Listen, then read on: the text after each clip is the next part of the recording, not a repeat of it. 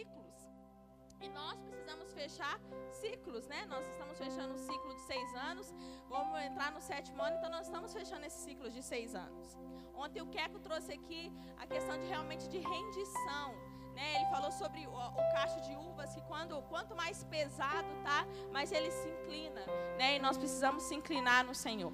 E para nós fecharmos ciclos, né? para deixar esse ano de, esses seis anos para trás, nós precisamos ser curados. Nós precisamos entrar no sétimo ano curados, restaurados, para viver aquilo que o Senhor tem para nós.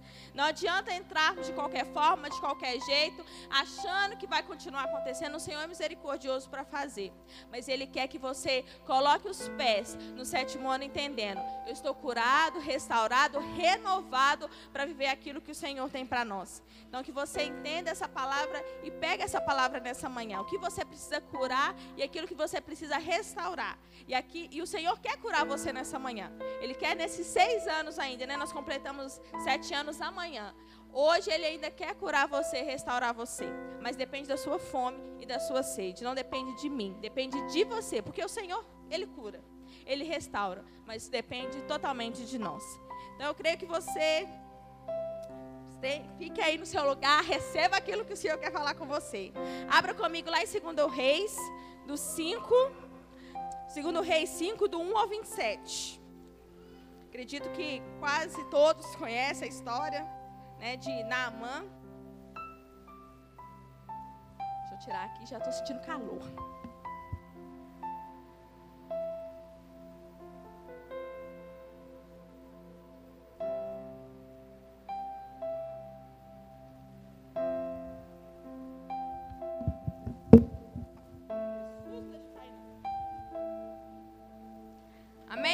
Reis 5, do 1 ao 27. Vamos lá. Segunda Reis 5.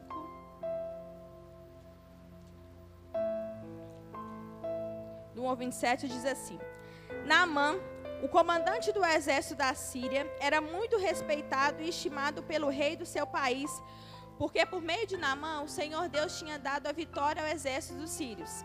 Ele era um soldado valente, mas sofria de uma terrível doença da pele. Num dos seus ataques contra Israel, os sírios haviam levado como prisioneira uma menina israelita, que ficou sendo escrava da mulher de Naamã. Um dia a menina disse à patroa: Eu gostaria que o meu patrão fosse falar com um profeta que mora em Samaria, pois ele o curaria da sua doença. Então, Naamã foi falar com o rei e contou o que a menina tinha dito. E o rei ordenou: Vá falar com o rei de Israel e entregue essa carta a ele. Então, então Naamã saiu levando uns 350 quilos de prata e uns 70 quilos de ouro e 10 mudas de roupas finas. A carta que ele levava dizia assim: Essa carta é para apresentar Naamã, que é meu oficial. Eu quero que você o cure. Quando o rei de Israel leu a carta, rasgou as suas roupas em sinal de medo e exclamou: como é que o rei da Síria quer que eu cure este homem? Será que ele pensa que eu sou Deus e que tenho o poder de dar vida e de tirá-la? Ele está querendo briga. O profeta Eliseu soube do que havia acontecido e mandou dizer ao rei: Por que o Senhor está tão preocupado? Mande que esse homem venha falar comigo, e eu mostrarei a ele que há um profeta em Israel. Então Naamã foi com seus cavalos e carros e parou na porta da casa de Eliseu. Eliseu mandou que um empregado saísse e dissesse a ele que fosse se lavar sete vezes no Rio Jordão. Lembra aí, sete vezes. Não foi cinco, não foi quatro, não foi oito, foi sete. Sete vezes no Rio Jordão. Pois assim ficaria completamente curado da sua doença. Mas Naamã ficou muito zangado e disse: Eu pensava que pelo menos o profeta ia sair e falar comigo e que oraria ao Senhor, seu Deus, que passaria a mão sobre o lugar doente e me curaria. Além disso, por acaso os rios Abana e Farpá em Damasco não são melhores do que qualquer rio da terra de Israel? Será que eu não poderia me, me lavar neles e ficar curado? E foi embora muito bravo. Então seus empregados foram até o lugar onde ele estava e disseram: Se o profeta mandasse o Senhor fazer alguma coisa difícil, por acaso o Senhor não faria? Por que, que o Senhor não pode se lavar, como ele disse, e ficar curado?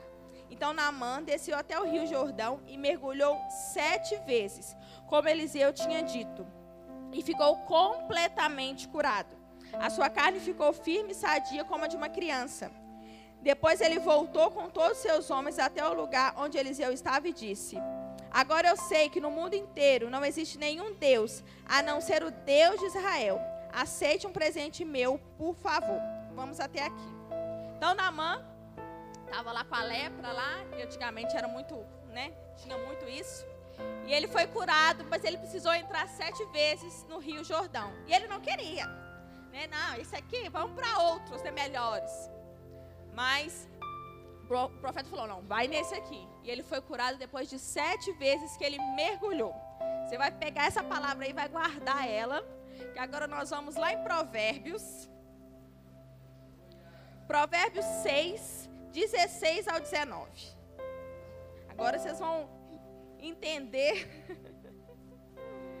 o que o Senhor quer fazer nessa manhã. Então que você Vamos fazer um, um, combinado, irmãos. Eu não sei como é que foi a sua sexta, se você veio, se você não veio, se você se entregou, se não se entregou. Não sei se no sábado você se entregou totalmente. Mas nessa manhã se entregue, se derrame na presença do Senhor. Se você ainda não deu o seu tudo ao Senhor, fala, Deus, hoje, no último dia de aniversário, eu vou me derramar. Se eu não me derramei nesses outros dois dias, eu vou me derramar hoje. vou me derramar naquilo que o Senhor quer fazer comigo hoje. Não vou me importar quem está à minha direita, à minha esquerda, o que está acontecendo lá fora, o que está acontecendo com o outro, se o outro está recebendo ou não está. Eu quero receber a minha cura. Na mão estava ali, eu quero receber a minha cura. No, no primeiro momento ele não queria ir, não, mas depois ele foi e ele recebeu. Então o Senhor quer que você receba a sua cura nessa manhã. Então lá, Provérbios 6, 16 ao 19 diz assim. Existem sete coisas que o Senhor Deus detesta e que não pode tolerar: o olhar orgulhoso, a língua mentirosa, mãos que matam gente inocente, a mente que faz plano per, planos perversos, pés que, a, que se apressam para fazer o mal, a testemunha falsa que diz mentiras e a pessoa que provoca briga entre amigos. Aqui também fala do número 7, mas de uma forma que o Senhor não gosta, que o Senhor detesta. E nós vamos entrar nesse cada ponto que o Senhor não gosta, nós vamos entrar ali, que às vezes você pode se identificar em algum ponto desse. E em algum ponto desse o Senhor quer trazer cura sobre a sua vida. Ele quer trazer mudança sobre a sua vida. Eu vou trazer alguns versículos aqui, não vou esperar vocês abrirem, mas se você estiver anotando, pode anotar. Não é pra gente não também não não garrar muito, porque eu creio que o Senhor quer fazer algo nessa manhã. Amém? Então, o primeiro é olhos altivos, o olhar orgulhoso. Lá em Filipenses 2, do 3 ao 5, diz assim: Não façam nada por interesse pessoal ou por desejos tolos de receber elogios, mas sejam humildes e considerem os outros superiores a vocês. Que, nem, que ninguém procure somente seus próprios interesses, mas também os dos outros. Tenham entre vocês o mesmo modo de pensar que Cristo Jesus tinha então aqui está falando do olhar orgulhoso, do olhar altivo, que a pessoa chega, a pessoa olha de cima embaixo, de baixo em cima, quer saber da sua renda, quer saber o carro que você tem, a casa que você mora, ou às vezes fala assim, eu tenho uma casa melhor, eu tenho um carro melhor, eu tenho uma condição melhor. Mas eu te falo nessa manhã, se você tem um carro melhor, se você tem uma condição melhor, se você tem uma casa melhor, é para o Senhor, não é para você não. Se você ganha uh, 10 mil, amém, eu recebo Jesus. Mas eu creio que não é para mim, não é só para minha família, é para abençoar pessoas. Não adianta eu estar tá lá, nossa, vários, um lá na conta e vários zeros aumentados e tudo. Se a pessoa do meu lado está passando necessidade e eu estou fingindo demência, né? Vamos dizer assim. Aquele olhar de, de soberba, eu sou melhor, não, eu tenho tanto tempo de igreja, então eu sei muito mais que você. Não, é, às vezes a gente conhece pastores que eu sou pastor, então preciso ser honrado. Irmãos, aqui não tem nada disso, não. Nós, nós somos pastores, mas nós passamos a mesma luta que vocês, as mesmas dificuldades, as mesmas situações que vocês passam, nós também passamos. Não é um título que faz a gente melhor, não. Porque a gente está enraizado em Cristo. A gente quer ser parecido com Cristo. Não é um título. Ah, eu sou o melhor na empresa. Às vezes você, aqui na igreja é, é, tranquilo, mas na empresa você é o chefe e quer mandar e quer se sentir o tal, quer se sentir o poderoso. Passa-se entre os, as pessoas assim, eu sou o melhor. Eu mando nesse negócio. Não é, o Senhor detesta pessoas dessa forma. Pessoas, pessoas Peraí que eu, o choro da O Senhor detesta pessoas dessa forma. Ele não aceita pessoas dessa forma, da soberba, do nariz em pé, né? Que muita gente fala, do nariz em pé, de se achar, de querer e sempre achar que, que, o, que o dele é melhor que o outro. Mas o Senhor também me fala aquele que é inferior, que se acha sempre inferior, que sempre vem com lamentações. Ah, mas ninguém gosta de mim. Ah, mas nossa, ninguém olha para mim. Irmãos, todo mundo pode não olhar ou olhar para o Senhor, mas para você, mas o Senhor olha. O Senhor contempla você. O Senhor sabe do seu coração. O Senhor sabe das suas dificuldades. O Senhor sabe aquilo que você passa. Então, mesmo que fulano, ciclano, beltrano não olhe, o Senhor olha. Então, corra para Ele. Corra para as pessoas, porque nós vamos, é, nós, nós vamos machucar você em algum momento. Nós somos pessoas, né? Não acho que a gente é uh, os melhores, não. Mas o Senhor, é aquele que, se alguém te machucar, ele vai te, ele vai te curar. Ele vem com cura, ele vem com bálsamo. Então, se você é dessa forma, às vezes soberbo, às vezes já passou no seu coração, ah, eu sou melhor no meu trabalho, eu sou a melhor nisso, eu sou o melhor naquilo. O Senhor quer curar você nessa manhã disso. Ele quer que você seja humilde como Ele é. Ele quer que você seja parecido com Ele. A língua mentirosa conta mentiras, o famoso nada a ver. 1 João 4,20 diz: Se alguém diz eu amo a Deus, mas odeio seu irmão, é mentiroso. Pois ninguém pode amar a Deus a quem não vê, se não amar o seu irmão a quem vê. Às vezes você fala assim, não, eu não minto, não. Que isso? Eu sou crente, não minto. Mas é aquela mentirinha, ah, não tem nada a ver, sabe? Eu falar aquilo ali, às vezes no seu trabalho, não, não tem nada a ver. Eu falar com o chefe que eu atrasei por causa de uma situação, mas se atrasou porque você estava com preguiça de levantar da cama. Aquele nada a ver, essa situação, sabe? O Senhor detesta pessoas mentirosas. E quem é o pai da mentira? Satanás, o diabo. Quem, para quem nós temos contado mentira? Aquela mentira que não tem nada a ver. Que às vezes a gente fala assim, não, eu não conto mentira, que isso? Não sei o quê. Às vezes a gente pensa naquela mentira cabulosa. Mas são as coisas nada a ver. E às vezes, igual eu falei aqui, você fala que ama o seu irmão, mas não ama. Você é mentiroso. Nós temos que amar. É claro que vai ter pessoas que nós vamos ter mais conexão do que a outra. Mas nunca a gente pode falar assim, nossa, aquele irmão lá eu odeio ele, misericórdia. Tomara que ele saia da igreja. Tomara que ele não venha aqui mais. Olha os nossos pensamentos. Então, se nós não amamos o nosso irmão que está do nosso lado, nós somos mentirosos. E nessa manhã o Senhor quer curar você disso também. Pense no seu, no, em você, no seu coração, se alguma vez você já falou assim, nossa, aquele irmão lá, misericórdia. Senhor, me dá graça. Será que você precisa ser curado nessa manhã, dessa forma também? Ou se você já contou alguma mentira para o seu chefe, para o seu esposo, para sua esposa, para os seus filhos. Às vezes a gente fala com o filho alguma coisa, alguma mentira, e ele tem visto o exemplo. Se você mente hoje, amanhã ele que está mentindo. Aí você quer corrigir, ele se está mentindo, mas você mentiu ontem para ele. Como tem sido a sua vida dentro da igreja, porque não adianta também eu não mentir dentro da igreja, mas fora, ó, estou mentindo a rodo não tem, o famoso não tem nada a ver, como a Débora falou, de nada a ver, tem muito lá embaixo, tem muito lá no, no fogo, no inferno. Ah, não tem nada a ver, não tem nada a ver, é uma mentirinha boba. Não vai ferir ninguém, não vai denegrir ninguém, ninguém vai saber. Está denegrindo a imagem do Senhor. E o Senhor conhece o seu coração e Ele sabe. Eu vi uma ministração do é, Cláudio Duarte, que às vezes a gente vai ver alguma coisa no celular, a gente olha para o lado, olha para o outro, vê se está acontecendo alguma coisa, mas antes de você fazer isso, olhe para cima, porque ele está vendo. Pode ser que ninguém esteja vendo, mas ele está vendo o que você faz. Ele está vendo o que você fala. Ele está vendo o que você tem pensado. Como está o seu coração. Ele tem visto tudo. Amém?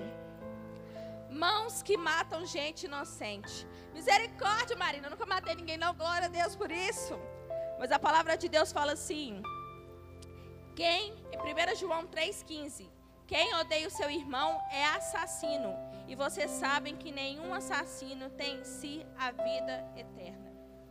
Forte isso, né? Às vezes a gente fala assim, não, graças a Deus. Esse eu passei ileso que eu não matei ninguém. Ufa. Glória a Jesus, não tem sangue nas minhas mãos. Mas é o que eu falei, se você odeia o seu irmão, se não, porque às vezes você fala assim, não, eu não odeio não, mas no seu coração você quer o mal para ele, você quer, quer que as coisas não fluem para ele, provavelmente você odeia. Você não consegue se alegrar com a vitória dele, você não consegue se alegrar com aquilo que ele já fluiu no Senhor, é porque tem alguma coisa no seu coração, tem algum rancor no seu coração. E nessa manhã o Senhor quer tirar isso. Às vezes você vê seu chefe lá fluindo, ou então um colega de trabalho que pegou o seu cargo. Você estava lá lutando, trabalhando tanto para aquele cargo e o colega, o parceiro do seu lado pegou esse cargo. E aí você deseja mal para ele. Você está odiando, então suas mãos estão sujas de sangue.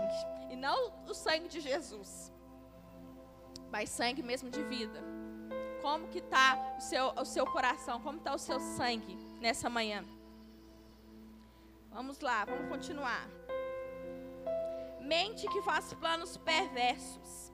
Miqueias 2, 1, 2, 1 ao 2 diz: Ai daqueles que antes de se levantarem de manhã já fazem planos para explorar e maltratar os outros. E logo que se levantam, fazem o que querem, pois são poderosos. Aqueles que já, antes de levantar da cama, já pensa: nossa, aquele chefe, nossa, eu vou fazer isso e aquilo, porque ele tem feito isso comigo. Nossa, aquela pessoa no meu trabalho, meu esposo. Às vezes você não está bem com seu esposo, ah, ele vai ver. Ele vai ver o que eu vou preparar para ele hoje. Meu, às vezes o filho te irrita, você fala: ah, deixa ele comigo, deixa ele vir pedir o bolo que ele gosta, não vou fazer. Deixa ele pedir, porque às vezes a gente pensa assim no mal, de fazer um mal como o mundo faz, de matar alguém, tudo. Mas são essas pequenas coisas, são esses pequenos de deslizes. Ele vai ver. Meu esposo, ele vai ver quando ele chegar em casa o que ele vai escutar. Ah, mas hoje ele vai ouvir. Nós não somos assim? Ou o chefe, não vou fazer aquele trabalho, porque ele fez isso e isso comigo, ele não aumentou meu salário. Para que, que eu vou fazer um serviço maior para ele? Nós precisamos remeter mesmo, aparecer com, com Cristo. Às vezes o seu chefe não conhece a Cristo, mas dependendo da sua conduta, ele também não vai conhecer. Porque se ele vê você é, igual a ele, ou às vezes até pior, como que você está falando de Jesus para ele? Às vezes você não precisa falar com a boca, mas com as suas atitudes que marcam a vida das pessoas. Às vezes não é com falar, às vezes é com a sua atitude que você vai marcar o seu chefe, que você vai marcar a sua vizinha, que você vai marcar as pessoas que passam, pessoa da padaria, um bom dia, um sorriso diferente. É assim que nós vamos fazer, é dessa forma. Amém? É, a testemunha falsa. Falso testemunho. Aqui fala testemunha falsa que diz mentiras. Em Hebreus 12, 1 diz assim: Assim nós temos essa grande multidão de testemunhas ao nosso redor. Portanto, deixemos de lado tudo que nos atrapalha e o pecado que se agarra firmemente em nós, e continuemos a correr sem desanimar a corrida marcada para nós. Como tem sido o seu testemunho perante as pessoas? As pessoas podem olhar para você e falar: não, realmente, de fato, ele é um cristão. De fato, ele zela pela Bíblia debaixo do braço.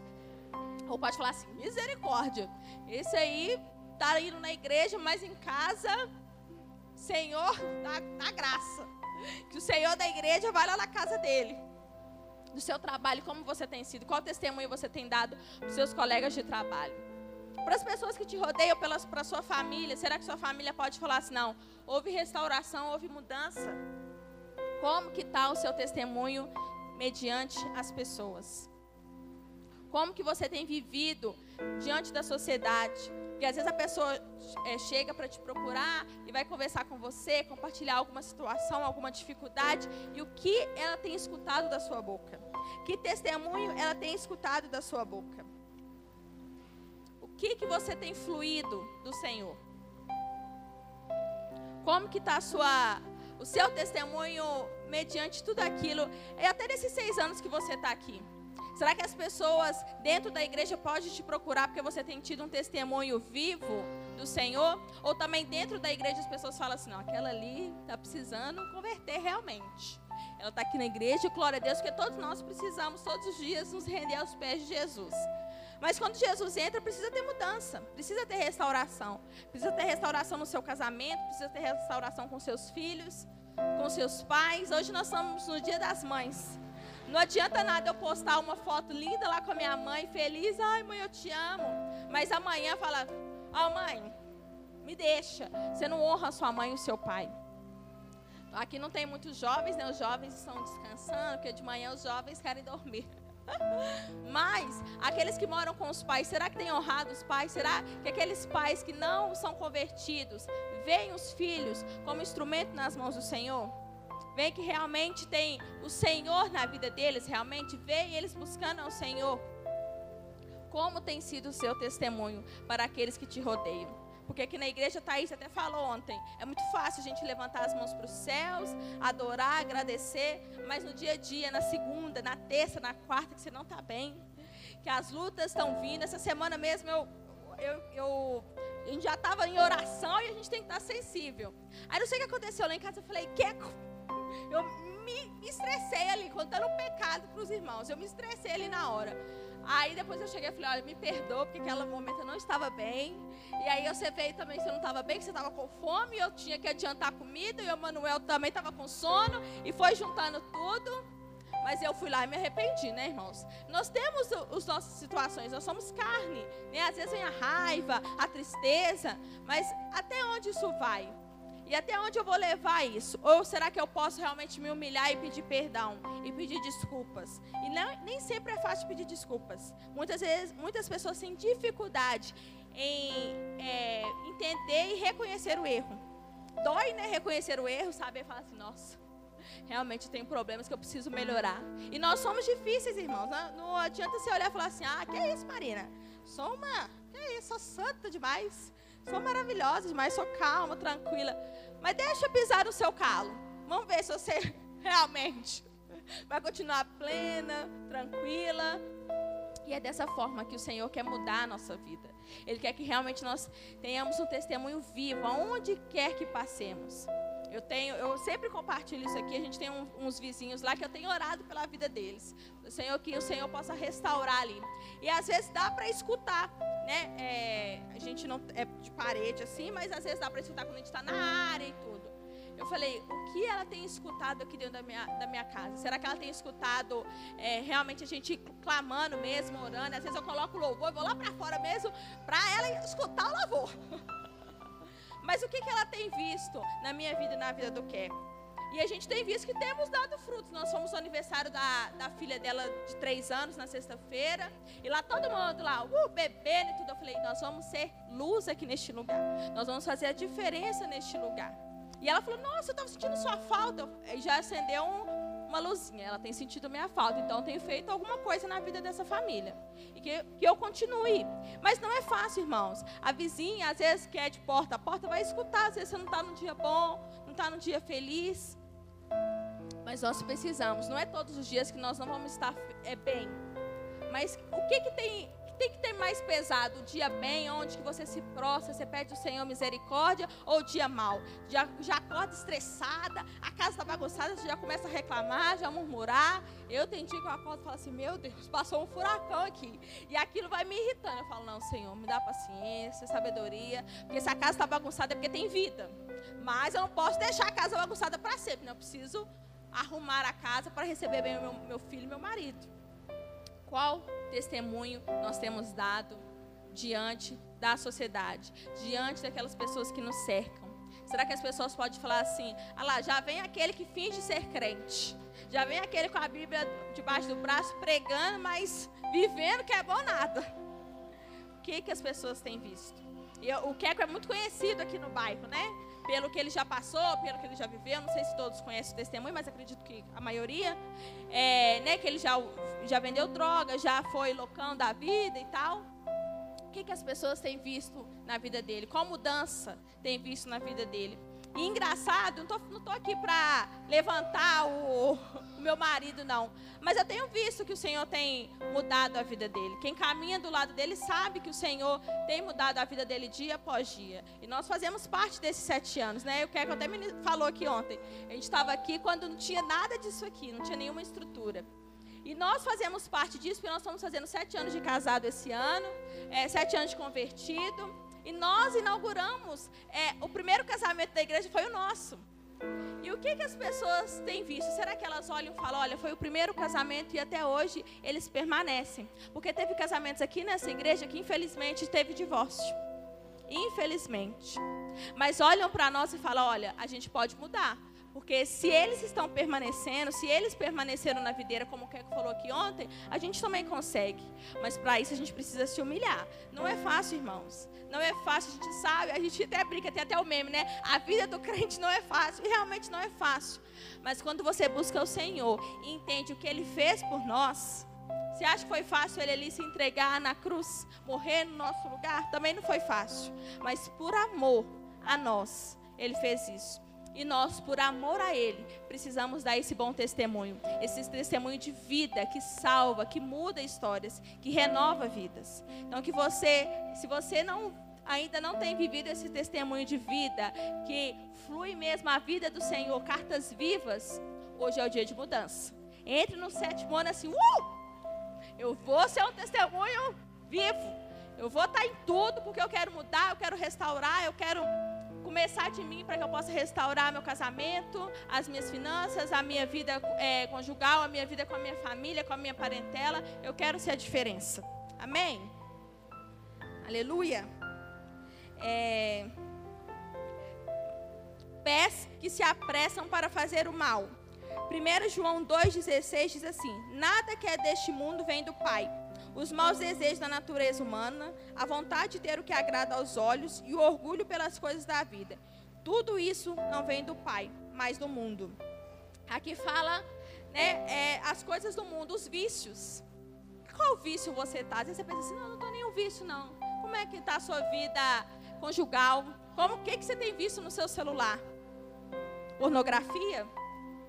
Seduções? Que você tem pesquisado? O que, pode olhar lá no seu Google, lá nas pesquisas, o que você tem pesquisado? O vício da bebida, o vício da fofoca, o vício de saber da vida do outro. Quais os vícios que você precisa largar nesses seis anos? Não sei se você entrou aqui ontem, se você entrou aqui há sete anos atrás, mas às vezes você tem vícios que está difícil largar, está um peso largar. Né? A gente fala o pecado de estimação. Mas nessa manhã, o Senhor quer que você deixe esses vícios para lá, esses vícios para trás. E entre no sétimo ano falando: olha, vício, você não vai comigo. Olha, pecado, você não vai comigo, porque eu quero entrar nesse ano, nesses sete anos. A gente falou sete anos de descanso, descansando, sabendo que eu não tenho vício mais. O único vício que eu vou ter é adorar o Senhor, é buscar o Senhor, e esse vício é bom. Esse vício é, é prazeroso. Mas qual vício? Aquilo que te prende de buscar ao Senhor. A palavra fala que buscai primeiro o reino de Deus para as outras coisas serem acrescentadas. O que te é, proíbe de buscar ao Senhor, o que te trava de buscar ao Senhor? É o tempo no celular, é o tempo no Netflix, no Instagram, nas novelas. O que que te prende nisso? Qual é o vício? O vício de querer saber de tudo. O vício de, às vezes, irmãos, você, você, faz alguma coisa que a gente não sabe, mas o Senhor sabe, como eu falei aqui. É a bebida, é querer conversar com pessoas, é os pensamentos. Às vezes você está pensando coisas assim que você, você fala, nossa, isso aqui não é do Senhor. Mas você vai alimentando esse pensamento, esses vícios. Você vai alimentando.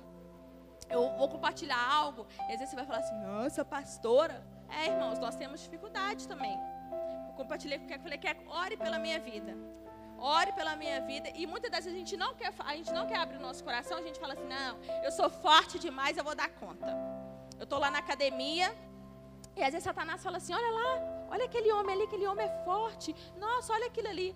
Falei, Senhor, brinda minha mente agora em nome de Jesus, porque eu tenho um homem dentro da minha casa. E eu falei com o Keco, falei, Keco, ore pela minha vida, porque Satanás quer lançar essa seta sobre mim. E às vezes a gente não quer compartilhar isso, porque a gente vai falar assim: ah, o que eles vão pensar de mim? O que vão pensar? Quero saber. Eu quero saber o que o Senhor vai pensar de mim. Porque na hora que eu compartilhei isso, irmãos, o nosso casamento já estava bem, mas como o nosso casamento fluiu depois disso?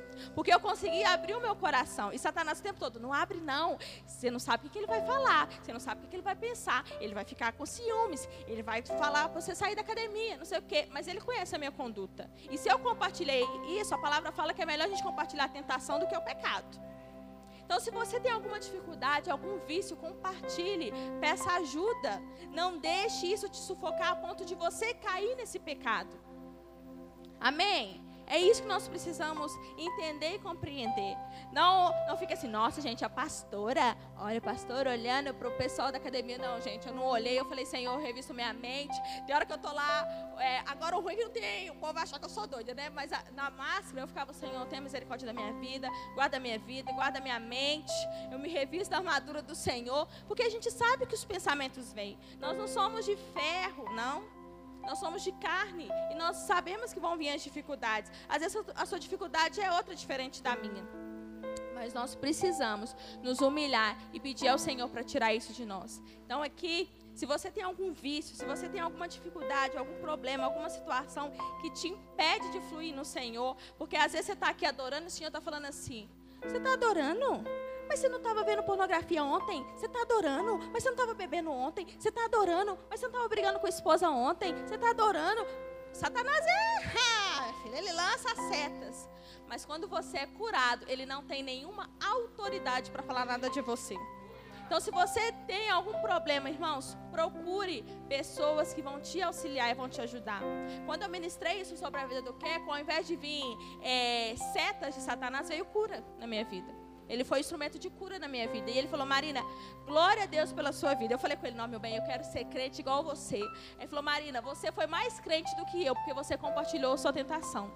Eu falei, é, se for olhar, realmente, porque a gente quer dar uns de santos demais. A gente quer pensar que a gente, nossa, eu sou o bonzão, não tenho pensamentos maus e tudo, uhul, sou maravilhoso e tal. Não sabemos. Se eu não sei o que passa na sua mente, mas o Senhor sabe.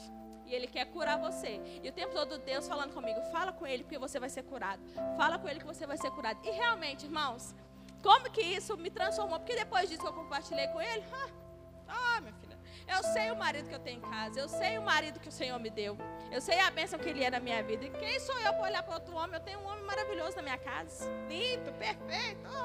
Glória a Deus por isso. Se você ainda não recebeu essa bênção, receba. Ore que o Senhor vai te dar um homem crente, um homem que ora pela sua vida, um homem sacerdote. Porque eu posso confirmar para você que o meu marido é um sacerdote do lar. E eu profetizo isso sobre a sua vida. Se o seu marido ainda não é, e se você ainda não tem um marido, eu profetizo para que você seja, para que o seu marido seja. E você, homem, tome posse dessa autoridade. Entenda que você é o sacerdote do lar, é você que cuida do seu lar. Nós somos mulheres coluna que estamos ali orando, clamando. Mas é você que cuida do seu lar, é você que cuida dos seus filhos. Se você ainda não entende essa verdade sobre a sua vida, chegou um novo tempo sobre a sua vida, de você ser o sacerdote e entender: opa, Senhor, eu tomo posse da autoridade instituída pelo Senhor. E nesses sete anos, nós cremos que nós veremos sacerdotes, homens, que falam assim: opa, eu me posiciono, ninguém vai mexer com a minha mulher, não, ninguém vai mexer com meus filhos, não. Eu creio nisso.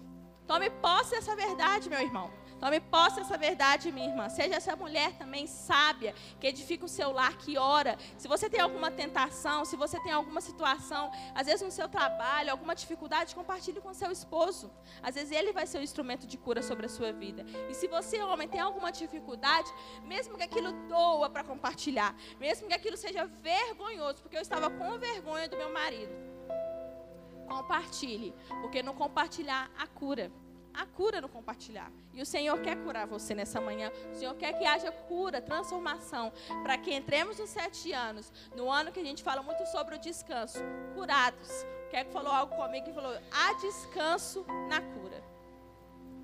Então que você compreenda isso. O Senhor quer curar você essa manhã. Amém? Glória a Deus por isso. É... Semear contenda entre os irmãos. 1 Coríntios 1,10 diz assim: Irmãos, peço pela autoridade do nosso Senhor Jesus Cristo, que vocês estejam de acordo no que dizem e que não haja divisões entre vocês. Sejam completamente unidos num só pensamento e numa só intenção.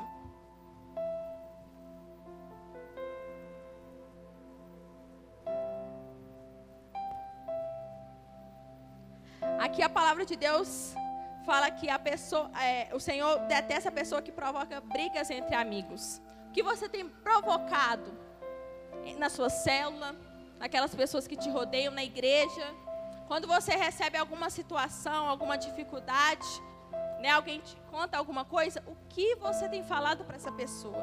A vida de Deus que flui, você fala, realmente, né? Nossa, essa situação é complicada, né? Nossa, você viu, pastor, o que, que ele fez? Ele é louco. Você viu o que a Marina compartilhou no altar? Pastor, é doido, deixa ela ministrar depois. Se não quiser deixar também, amém. A gente fica ali embaixo feliz. Mas o que que você tem compartilhado e o que você tem falado? Você tem trago a vida ou você tem trago contenda? Na hora que a pessoa chega para você para compartilhar algo, você traz a vida de Deus para ela mesma, a cura. Você fala assim: Nossa, estou passando a mesma situação. Ah, irmã, vamos deixar, deixar a vida me levar. É assim mesmo. A vida do crente não é fácil. Ou você se posiciona como um guerreiro, não, vamos orar por essa situação. Não, vamos lá, vamos vencer. Qual é a sua dificuldade? É com seus filhos? Vamos lá ajudar. Não, aquela irmã lá da célula está com isso. Não, vamos sentar nós três, vamos ajustar isso. Porque às vezes a gente, em vez de ser luz, a gente gera mais contenda ainda, traz mais tristeza para o coração da irmã, coloca mais seta ainda no coração da irmã. Às vezes a irmã está com problema, sei lá, com o líder de célula, até com o pastor mesmo, ou com uma situação com outro irmão, e a gente ainda vai fincando mais ainda. Ah, mas ela é difícil mesmo, né? Nossa, é mesmo, né? É uma situação difícil. Eu acho que ela não muda, não. Eu acho que ele não muda, não. Você viu? Nós somos assim. E o Senhor detesta pessoas que trazem contendas. Mas que nós sejamos diferentes e possamos trazer a luz, a vida, o amor, a cura. Nós somos agentes de milagre, nós somos agentes que trazem cura. Então, se alguém te procurar para falar mal, para gerar contendas, porque tem pessoas que vão, que vão estar na igreja para gerar contendas, para gerar situações traga a cura, traga realmente a mudança. Quando alguém chegar e falar mal do esposo dela, fala: Você já procurou ele? Já conversou com ele? E você? Como você é dentro de casa? Porque às vezes a gente coloca a culpa no outro, né? Não, mas meu marido é isso, meu marido é aquilo. E você? Às vezes é uma rixosa, só fica reclamando. Ou às vezes o marido vai falar da esposa, mas não pegou a totalidade do, do sacerdote. Como nós temos agido. E as contendas às vezes não é na igreja, às vezes também é no trabalho. Nossa, aquela menina lá, ela se acha, né? Que ela está trabalhando, ela subiu de carga, ela está se achando. As contendas, a, a situação, a serpente fluindo no meio. E não é isso. O Senhor quer que flua realmente a vida do Senhor, a cura do Senhor, a restauração do Senhor, a mudança do Senhor. Amém? E dentro disso, Efésios 5, 25, 27 vai dizer que o Senhor fala que Ele quer uma igreja sem mancha, sem mácula. E o Senhor tem falado muito ao meu coração sobre isso. Ore sobre isso. Uma igreja sem mancha, sem mácula. E o Senhor quer curar você hoje. Quer tirar toda mancha, quer tirar toda lepra. Lembra da história de Naamã? Naamã foi lá, os sete mergulhos lá para tirar toda lepra física. Mas o Senhor nessa manhã, Ele quer tirar toda lepra espiritual sobre a sua vida. Uma igreja sem mancha, sem mácula. Uma igreja que o Senhor pode olhar e falar: olha, eles estão contemplando a minha fase limpos, purificados. Hoje nós vamos sentar à mesa com o Senhor. Como você tem sentado na mesa, todo sujo? Quando a gente vai em um, lugar chique, né, e tal, sentar com pessoas importantes, você toma um banho, você coloca a melhor roupa, né, você arruma seu cabelo. E às vezes hoje você está sujo, sabe? Espiritualmente falando, às vezes você não está bem.